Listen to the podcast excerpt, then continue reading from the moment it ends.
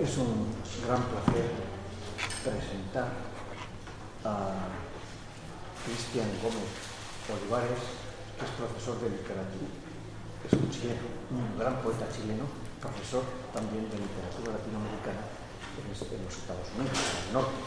Y pues mm, nos va a hablar acerca del gran Nicanor Parra, ayer y hoy, en la, poesía chilena y un poco lo que es el ambiente poético en, Chile.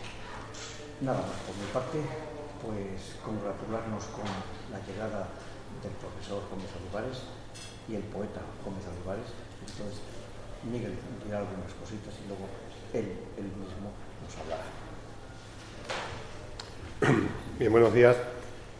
Eh, en primer lugar quiero eh, decir que esta actividad se hace a propuesta del Departamento de Filología Hispánica, aprovechando que, Cristian Gómez Olivares venía, venía a España, y con la colaboración y ayuda del CESESPI, del Centro Extremeño de Estudios y, Cooperación con, con Iberoamérica, en el ciclo que se titula así Aula de Iberoamérica, que es un ciclo de conferencias que organiza el centro eh, a lo largo de cada temporada y que en este caso yo creo que es la primera, no, sé si Guadalupe me lo confirma, eh, la primera de las actividades que se hace dentro de esta, de esta aula. Hoy tenemos la oportunidad de contar con, alguien que viene como profesor de, de literatura profesor de español en Cleveland, en Estados Unidos, eh, profesor de, literatura iberoamericana, pero también poeta. Cristian Gómez Olivares precisamente viene a participar en el ciclo de poesía, la segunda edición de eh, este encuentro poético que organiza eh, José María Cumbreño en Plasencia y que se titula Centrifugados. Es un poeta invitado dentro de ese ciclo y mañana estará estará en Plasencia. Bien, Cristian Gómez Olivares es eh, chileno, como ha dicho Ignacio Uzquiza, eh, y fundamentalmente como poeta ha publicado obras como eh, algunas publicadas en, América, como Alfabeto, Alfabeto para Nadie, y otras en, España. Pie Quebrado es un libro de poemas que consiguió el premio de poesía Víctor Jara, que publica la editorial Amarú de, Salamanca. Y luego es autor de otros, de otros títulos, como por ejemplo Homenaje a Chester Kalman, que publica en, una editorial que es Luces de Gálibo, en, Málaga, que acaba de sacar esta edición nueva, también la editorial malagueña, eh, de La nieve es nuestra, un libro de poemas que editó precisamente Tena Cumbreño aquí en Cáceres en las ediciones liliputienses, en donde él ha publicado también otros, otros títulos y creo que también alguna traducción, ¿no? de, sí. traducción de alguna poeta eh, americana. En fin, bueno, pues su currículum es un currículum fundamentalmente poético, pero hoy viene a hablarnos de la poesía latinoamericana y de un autor, de una figura tan, tan fundamental como Nicanor Parra. Os dejo con Cristian Gómez Olivares. Gracias. Eh, gracias Miguel Ángel, eh, gracias Ignacio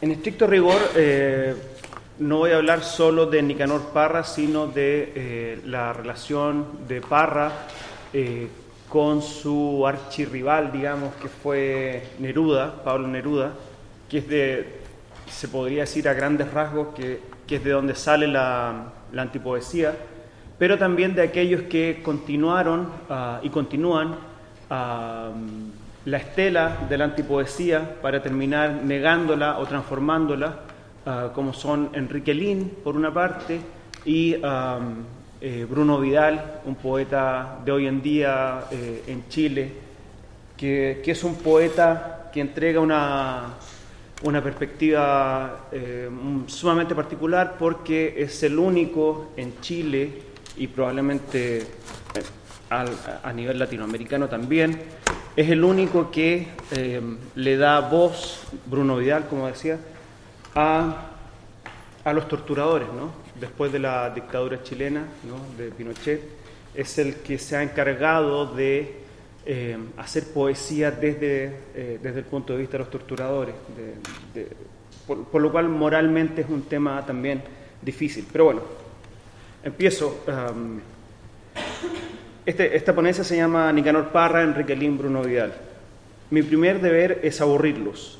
Eso, que puede sonar paradójico, es uno de los objetivos que se imponía Nicanor Parra cuando elaborara su discurso de agradecimiento del premio Juan Rulfo en noviembre de 1991 con ocasión de la Feria del Libro de Guadalajara. Las alternativas que barajaba el antipoeta se reducían a dos, escribir un discurso bueno o escribir un discurso malo. Otra alternativa, sin embargo, que le parecía aún mejor que las anteriores, decía relación con un discurso que no dijera nada, para el cual invocaba la incuestionable autoridad de Mario Moreno, también conocido como Cantinflas. Por cierto que hay un algo de estrategia de seducción en estas palabras iniciales con que Parra abre ese discurso. Como buen diplomático, sabe llamar la atención de su público con frases hechas para la galería, pero también se apoya en elementos inmediatamente reconocibles, en este caso un ícono de la comedia mexicana como era Cantinflas, para desde un comienzo contar con el beneplácito del auditorio. Ni está de más recordar que todavía en 1991, año de la entrega de ese premio, Chile aún ostentaba para sí la categoría de vedette latinoamericana, o así por lo menos lo quería el discurso oficial, que preconizaba con orgullo y no sin cierto pragmatismo el proceso ejemplar, entre comillas, de retorno y transición a la, democracia, eh, hay que recordar que la dictadura pinochetista terminó en 1990. Chile concluía por ese entonces 17 años de la dictadura militar y se prestaba a consolidar un sistema económico que a la larga demostraría sus más profundas falencias, aun cuando nadie estaba muy interesado en esa época en reconocerlas. Eran los tiempos de la Exposición Universal de Sevilla y del tan recordado témpano de hielo que, que acapararía las miradas del Salón Oficial Chino. Chile llegó al, al salón, eh, a la, Expo Sevilla del 91, 92, 92. con un témpano de hielo, ah, intentando dar una imagen de, bueno, todavía no se sabe muy bien de qué, supongo que de seriedad de, y sobre todo de distanciamiento de los calores tropicales, ¿no? Chile pretendía eh, demostrar la marca chilena, la marca de la, de la seriedad, del apego al mercado, etcétera. Es en ese contexto que Parra menciona a Cantinflas en medio de su discurso de homenaje a Juan Rulfo. La comicidad del absurdo, el sinsentido que en el caso de Parra llegaría a grados extremos para reventar a ese sujeto lírico que hasta la aparición de la antipoesía parriana se debatía entre la función del conductor de masas y o la del oráculo. La voz que sin embargo será cargo del antipoema es muchas veces la de un troglodita, la de, un, embelesado distribuidor de palabras, pero no necesariamente de sentido. Si bien es cierto lo que señala Leonías Morales respecto del antipoema, el cual, ah, el cual incluye en su sistema los siguientes elementos, un personaje antiheroico que observa en el interior de las casas o mientras se desplaza por los lugares públicos de los espacios urbanos, el humor, la ironía o el sarcasmo, que sacan a luz lo oculto, que vuelven sospechoso lo evidente, que cavan y hacen visible un vacío debajo de lo que parecía sólido o confortable, y un verso cuyo léxico, entonación y sintaxis ya no obedecen a un modelo literario, sino al prosaico lenguaje hablado de todos los días y de todos los rincones, no es menos cierto que tal sujeto derivará hacia una visión carnavalesca de la expresión sobre todo a partir del 79 con los sermónicos, con los sermones y prédicas del Cristo del Elqui. El poseído que se apodera de la palabra intenta así derrumbar la dictadura de una lógica que no guarda ninguna relación con el entorno reinante. Solo un dato, el mencionado libro, eh, los, sermones los sermones y prédicas del, Cristo del Elqui, es del 79 que es un año donde encontrarle alguna lógica a la vida no era, no era muy fácil en, medio de lo que ocurría en Chile. pero esta carencia de sentido se combate y se subraya a través de mecanismos expresivos que son los que más nos interesa dilucidar. Se ha mencionado por, parte de la crítica la, la preeminencia de la risa, la parodia, la ironía y el sarcasmo, los cuales tienen un rol imprescindible dentro de la arquitectura antipoética. Federico Choff, eh, que es un crítico eh, chileno, en su libro Del vanguardismo a la antipoesía, se pregunta si ese tono paródico que leemos en la obra de Parra es debido a la mirada del propio antipoeta o se trata en realidad de una característica inherente a la realidad retratada. La respuesta es simple. Solo la desfiguración de la realidad nos conduce a lo real. La ironía, entendida como una inversión semántica, pone de manifiesto el operativo parriano al, parodiar otros géneros literarios pero también al mismo tiempo al hacer la sátira de las costumbres sociales y de las instituciones políticas de una determinada sociedad, para nuestro caso la chilena y en términos ya más generales, el mundo moderno en su conjunto. Eh, a los que les interesa la teoría eh, eh, parodia y sátira, sigo a, Linda Hutchin, la, la, teórica del postmodernismo. reunidas en un solo aliento poético o antipoético, sátira y parodia terminarían en Chile por echar abajo los cimientos del edificio poético huidobriano-nerudiano, construcción que sin embargo seguiría a posteriori dando aquí y allá una amplia gama de vástagos y frutos, Raúl Zurita como su hijo más aventajado, pero a su lado una larga lista de intentos fallidos por reproducir un tono irreproducible fuera de su contexto. A pesar entonces de esa continuidad del nerudianismo, es innegable que la poesía latinoamericana y sin lugar a dudas la poesía chilena, a partir de la segunda mitad del siglo XX, son inexplicables sin la obra y sin la figura de Nicanor Parra. Cuando en el 58 Neruda publicó este libro uh, em, extravagario, que tiene un verso, uh, un, verso insólito en Neruda que dice, de tantos hombres que soy, que somos, no puedo encontrar a ninguno. Un novelista chileno, Enrique Lafourcade, publicó una reseña en el Mercurio, que es como el diario más importante de Chile, y decía, una, había una frase en esa reseña del libro de Neruda que decía, Nicanor Parra tiene un nuevo alumno, ¿no? Cito de memoria porque esto me lo contó, me lo contó Parra, pero, pero el hecho es verídico, ¿no? Lo que nos interesa por lo pronto es lo certero de la supuesta frase aquella, ya que si comparásemos al Neruda de Extravagario con el de solo algunos años antes, precisamente antes de que se publicaran los poemas y antipoemas en 1954, la diferencia es abismal. Y aquí va una cita de, eh, de los versos del Capitán del, de 1952, si no me equivoco. Ay, qué incómoda a veces te siento conmigo, vencedor entre los hombres, porque no sabes que conmigo vencieron miles de rostros que no puedes ver, que soy más fuerte porque llevo en mí no mi pequeña vida, sino todas las vidas, y ando seguro hacia adelante porque tengo mil ojos, golpeo con peso de piedra porque tengo mil manos y mi voz se oye en las orillas de todas las tierras, porque es la voz de todos los que no hablaron, de los que no cantaron, y cantan hoy con esta boca que a ti te besa. Eso es Neruda del, del, 52, ¿no? todavía eh, eh, inmerso en el, en el realismo socialista. El tan mentado tono conversacional de la poesía parriana y su habla cotidiana serán los elementos claves en la desublimación del sujeto poético y de sus afanes proféticos.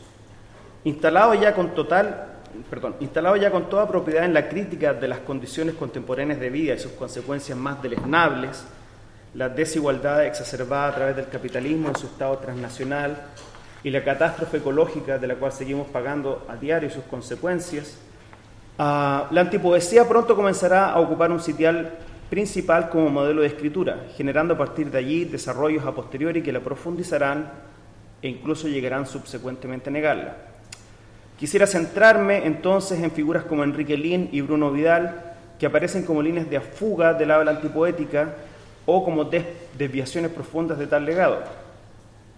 Por sobre todo quisiera dejar de lado la idea de leer estos autores desde la perspectiva de la poesía conversacional, para, de modo inverso, estudiar al mismo Parra desde la teoría de la cháchara que Enrique Lin elaborara, estudiar al maestro desde su heredero y no viceversa.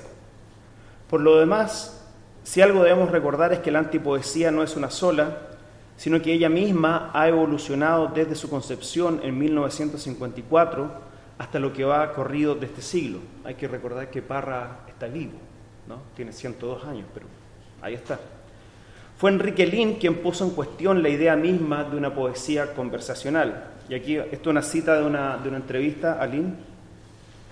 A mí eso de la poesía conversacional no me huele muy bien me parece simplemente una definición oportunista para contrarrestarla a otra que tampoco me resulta satisfactoria, la antipoesía. Es como si se pretendiera instalar frente a la antipoesía la fachada de un negocio que en realidad no ofrece nada.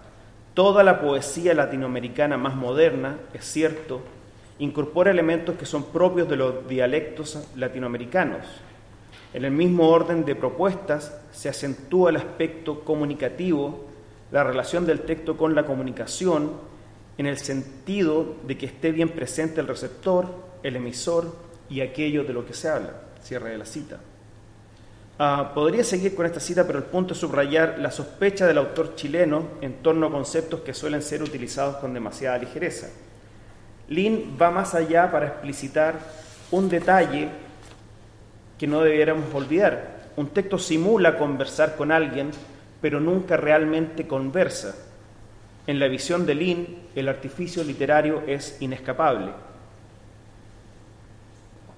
Pero además hay otro componente en esta historia que no se puede dejar de lado.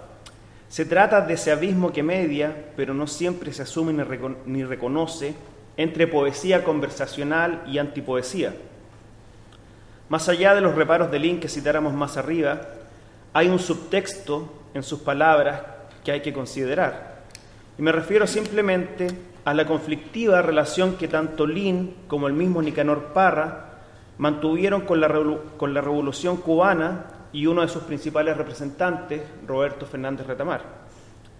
Como daría para otra conferencia completa, a no ser de que el profesor Lama me, me invite de nuevo, Ah, no puedo ahora mismo entrar a detallar los encuentros y la desaveniencia de la poesía chilena con la revolución isleña, pero sí debemos tener en cuenta que desde un principio la izquierda en Chile no terminó de entender las dinámicas propias del proceso revolucionario, ni tampoco los oficiales de la cultura cubana supieron lidiar apropiadamente con los poetas díscolos del sur. Parte de estos desencuentros se debieron, por una parte, a la intolerancia de las autoridades cubanas ante cualquier actividad que no entrara dentro de su particular ortodoxia. Así, por ejemplo, el viaje de Pablo Neruda a Estados Unidos, invitado por el Pen Club, fue visto con suma acrimonia en la isla, tanto así que se hizo pública una carta en contra del premio Nobel chileno, lo cual desencadenó un agrio intercambio poético y epistolar que nunca llegaría a cerrarse, por lo menos en vida de Neruda. En el caso de Lin, que viviera después de haber obtenido el premio Casa de las Américas en el 66, casi dos años en Cuba, las dificultades se, produjeron a partir del caso Padilla y la defensa que de este último ah, hiciera Lin públicamente. Yo no sé si eh, eh, más o menos conocen el caso Padilla. El caso Padilla eh, se se desata en 1971 el caso de Eberto Padilla, que fue un autor que fue, lo metieron preso, básicamente, y después lo obligaron a autoinculparse de delitos contra la revolución, de, ah, de ser, se le acusó de divisionismo ideológico, de ser poco participativo dentro de la revolución, etcétera, ¿no? Y esos, ah, ese autoinculparse se hacía en público, se transmitía eh, por televisión, y eso fue el detonante en 1971 para que muchos intelectuales europeos como Goitisolo, Sartre, el mismo Vargas Llosa, eh, bueno, pero bueno, en ese caso, terminaron por eh, romper con la, con la revolución cubana, ¿no? que hasta ese minuto ah, tenía como una especie de, em, ah, de luna de miel con la intelectualidad latinoamericana y europea. Entonces, cuando se produce lo del afer Padilla, em, Enrique Lin, que era un hombre de izquierda, eh, defiende públicamente a Padilla y eh, se pronuncia en contra de, del juicio que se le hace lo cual le cuesta la condena por parte de toda la, izquierda latinoamericana. lo que no sabía Lin es que dos años después ya se iba a producir el golpe de Estado en Chile ah, y todos los intelectuales de, Chile, de, Argentina, de Uruguay que estaban exiliados o que saldrían exiliados, seguirían haciéndole la cruz desde Europa ahora, porque Lin fue uno de los pocos que se quedó en Chile. Bueno, esa, es otra historia.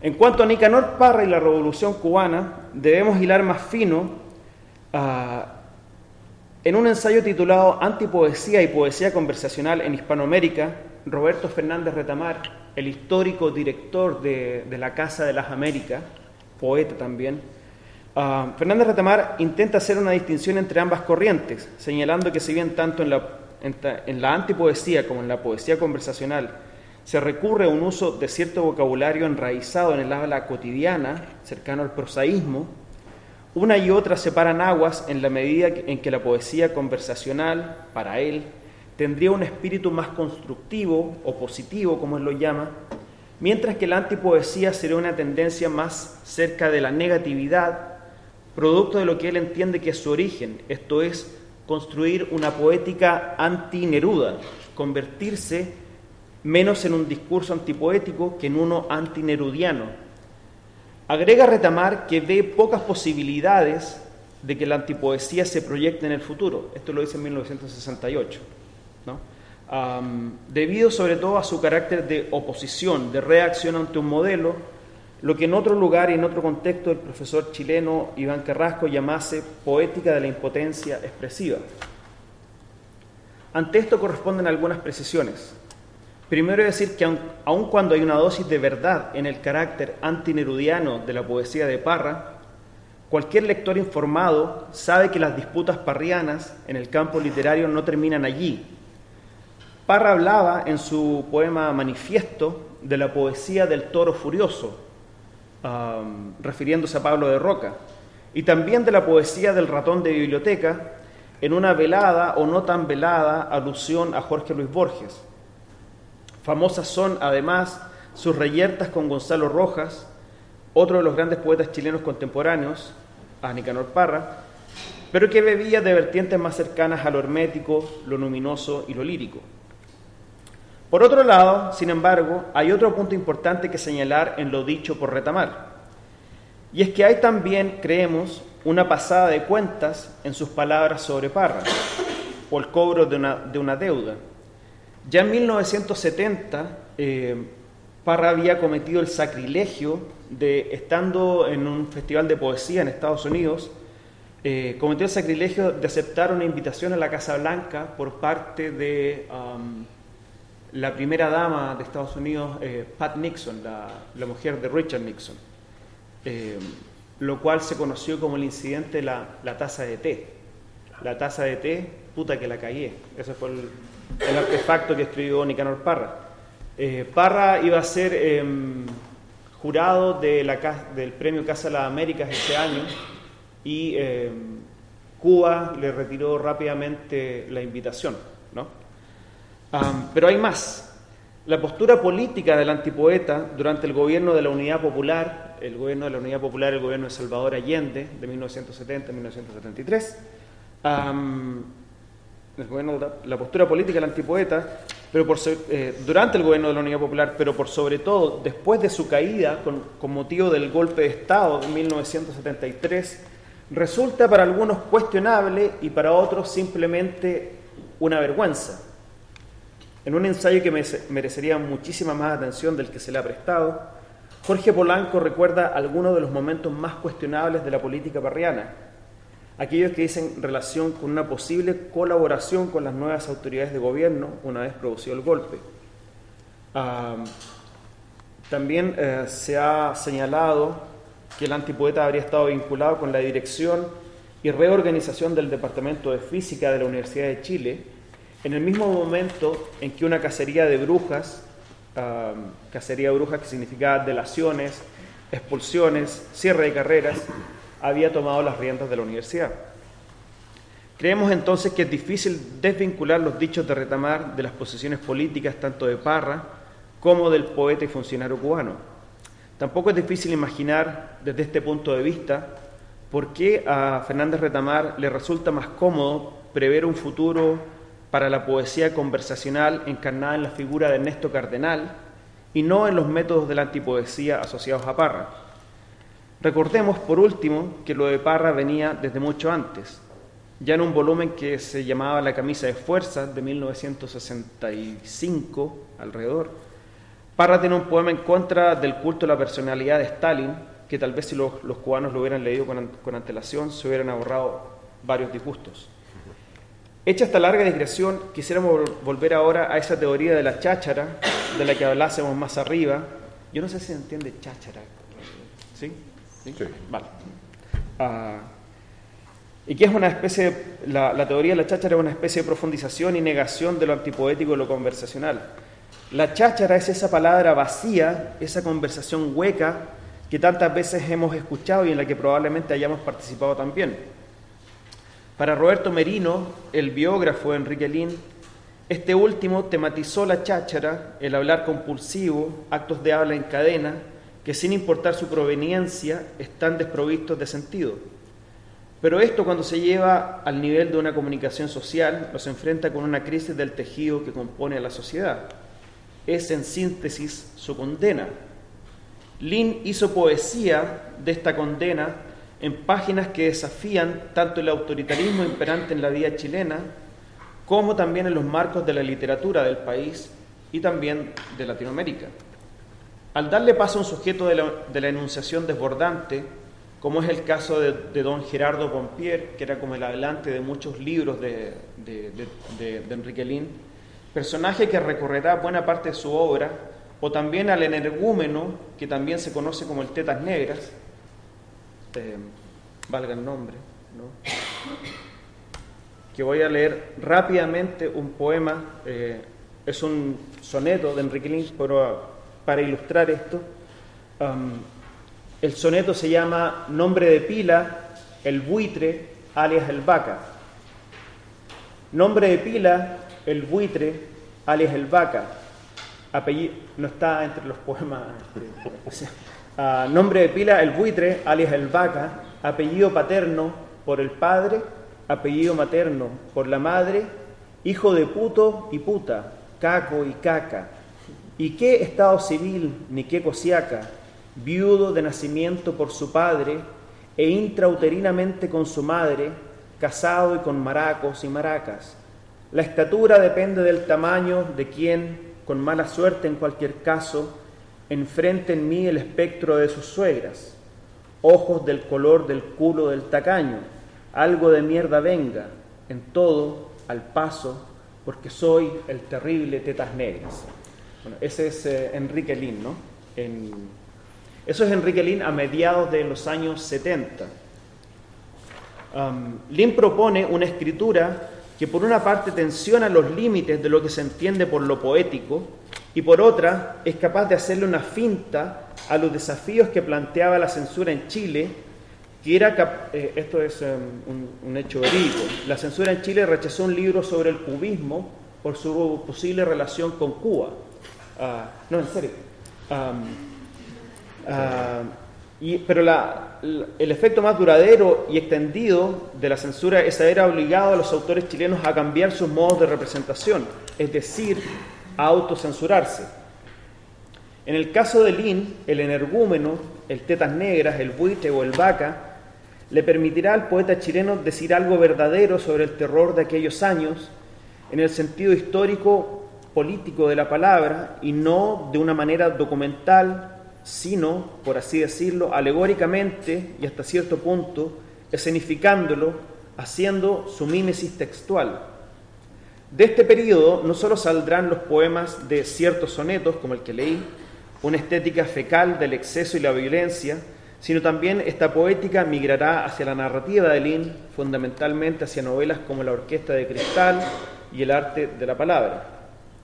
Si es imposible no relacionar este sujeto del habla liniana con el Domingo Zárate Vega de Parra, también conocido como el Cristo de tampoco podemos dejar de, la, de lado un tercer eslabón de esta cadena sintáctica donde los componentes de la misma van uno tras otro negando a sus predecesores. Me refiero ahora a la voz que se apodera de los textos de Bruno Vidal, seudónimo de José Maximiliano Díaz González, fundamentalmente en su hasta ahora último libro publicado, Libro de Guardia, del año 2004. y por ahí está... Ahí hay un poema de Bruno Vidal, el último.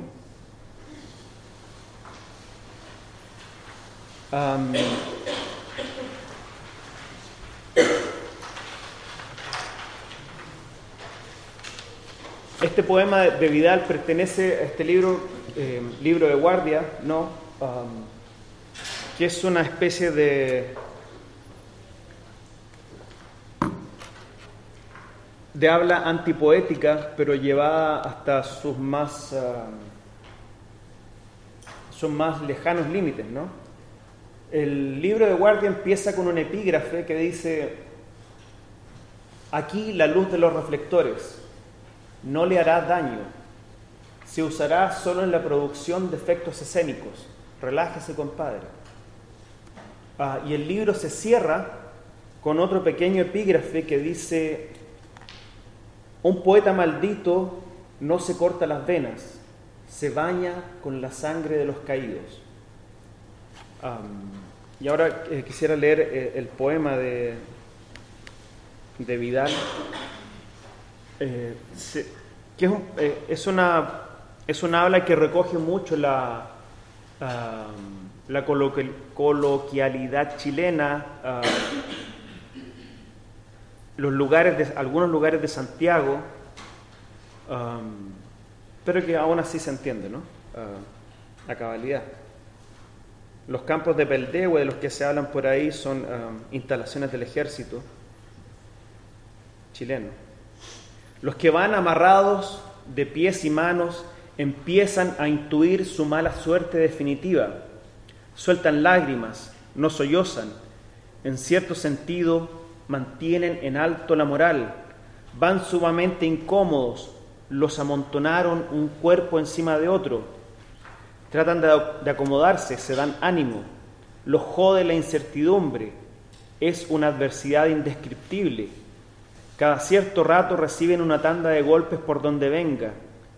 La columna motorizada que tuvo partida en el regimiento Tacna se ve bonita, se desplaza por Avenida Santa Rosa, camiones Pegaso cubiertos con lona y jeeps Land Rover. Al llegar al cruce de Huechuraba, se suman al convoy otros vehículos, los manejan hombres vestidos de paisanos. En sus ademanes parecen jactarse de ir incorporándose en el trayecto. Enfilan por carretera San Martín. Un prisionero logra soltar amarras, torpe intentona de salir jabonado en una operación de exterminio selectivo los fulanos saben que les espera lo peor, van directo al despeñadero. Al llegar a los campos de Peldehue, mi sargento Espíndola y el cabo Peñalosa ya tenían emplazada la punto 30 en el montículo número 7, cerquita del polígono. Mantuvieron la compostura, no pidieron clemencia. El más corajudo nos puteó de lo lindo. Fue bueno que ninguno muriera de susto. Ah, dos cosas que anotar. Uno es, por supuesto, lo impactante que resulta invocar la tradición de la poesía maldita en el contexto de los centros de tortura, de tan macabro recuerdo. La segunda es señalar de inmediato el uso del, del coloquialismo, relájese compadre, en un ámbito, por decirlo menos, inesperado. Pero es, sin embargo, fundamentalmente el punto de vista el que sobresale de este texto centrando la voz del hablante, múltiple, difuso, excéntrico, en la mirada de los torturadores que formaban parte de las filas del ejército de Chile, Vidal remece toda conciencia lectora por vía de la simulación de la autenticidad.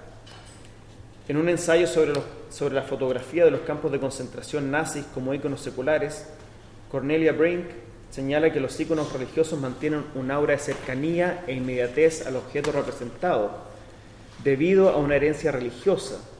De algún modo, lo que logra Vidal con estos poemas que aparentan ser la, transposición directa de los diálogos entre los torturadores, entre los torturadores y sus cercanos, y en ocasiones la corriente de una conciencia introspectiva de los mismos, es ponernos frente a frente con una relación sin mediaciones de los hechos primarios de la tortura, las sesiones en que se intentaba quebrar o someter al adversario político hasta su anulación como individuo.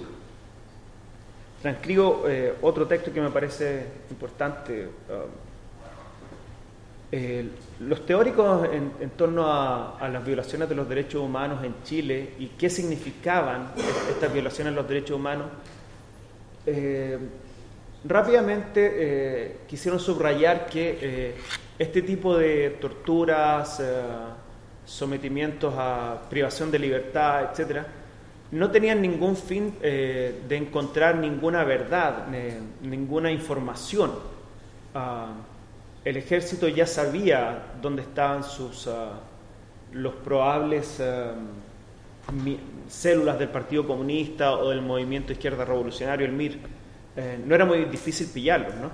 Eh, la tortura se utilizaba básicamente como una forma de imposición de un sistema, ¿no? Eh, de imponer el, el, sistema de libre mercado, básicamente. Aquí el hueso nasal hecho trizas, aquí la, la quemadura en primer grado, aquí la frente profundamente abierta, aquí el descuartizamiento del brazo izquierdo, aquí la amputación de los miembros inferiores, aquí la calcinación horrenda de la pelvis femenina, Aquí el corte profundo en el bajo vientre, aquí toda la tremenda responsabilidad de mi rigor inmaculado, aquí todo es lo contrario a la acción. Como se puede apreciar, tanto en la descripción pormenorizada y despersonalizada de los hechos como en la utilización desbordante del idioma chileno hablado, el hablante de este poema no se ahorra nada. Y con esto ya vamos terminando no hay, sin embargo, ningún intento de conciliación, no hay un afán de empatizar con el lector. El debate en torno a la necesidad de ejercer o no el duelo, de cerrar la herida para no morar obsesivamente en un pasado que permanece inconcluso, se manifiesta de nuevo vía la imposibilidad de un cierre que hay en estos textos de Bruno Vidal.